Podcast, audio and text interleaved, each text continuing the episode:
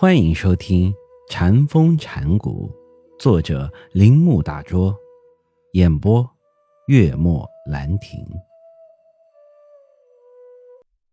这种研究很快分为激进主义与保守主义两个对立的派别，而在这两个派别之中，又有各种小的派别，但是。我们不能从佛教中排除佛陀以及佛陀经验中种种不同的看法。我们不能认为这种种看法是佛教之外不能构成佛教要素的东西。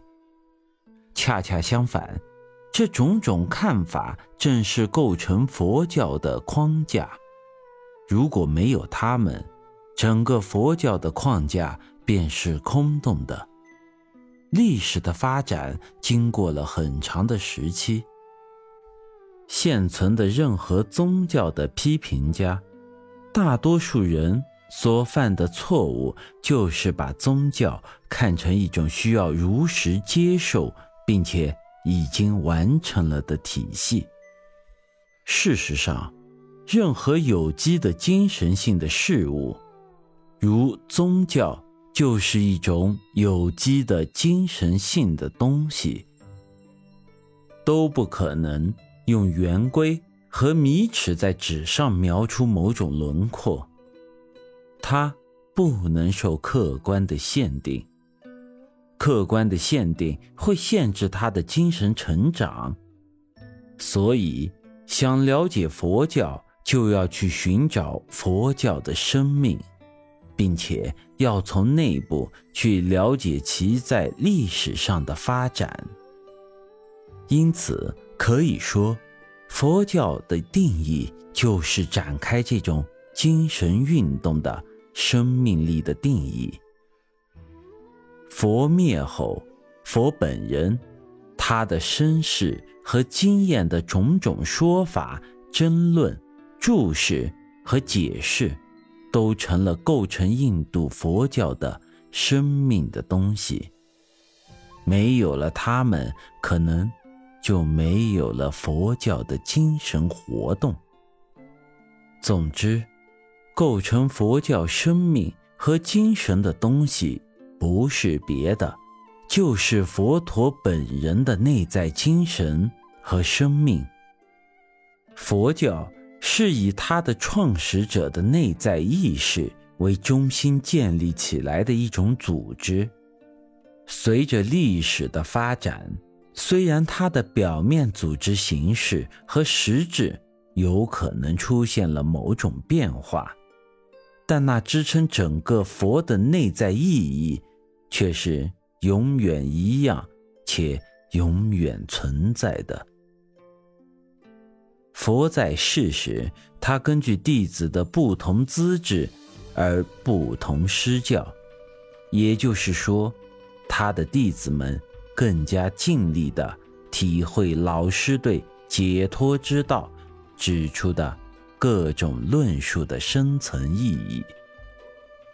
我们知道，佛陀用一种声调论述事实，但他的弟子们。尽可能用不同的方式去解释和了解他的论述，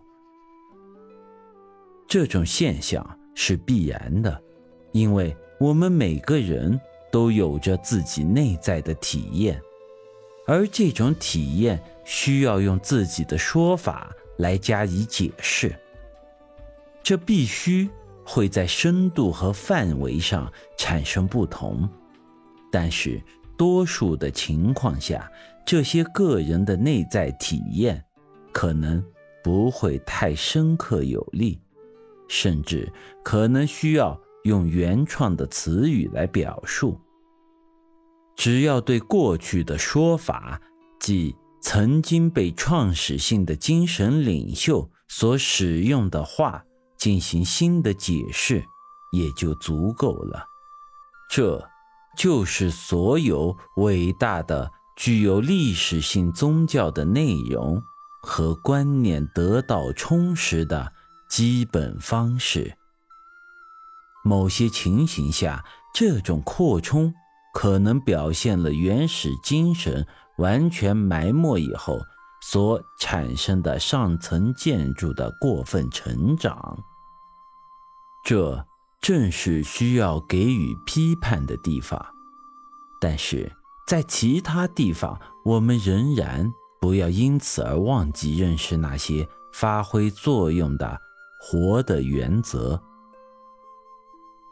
就佛教而言，我们不应忽略影响佛教历史发展的佛陀的内在生命。禅家说，他们把佛教的根本精神流传了下来。禅家的这句话的基点，正是对佛教的相信。禅抛去了佛教一切历史的和教理的外衣。而把握了使人产生创造力的佛陀的根本精神。本集播讲完毕，请您继续收听。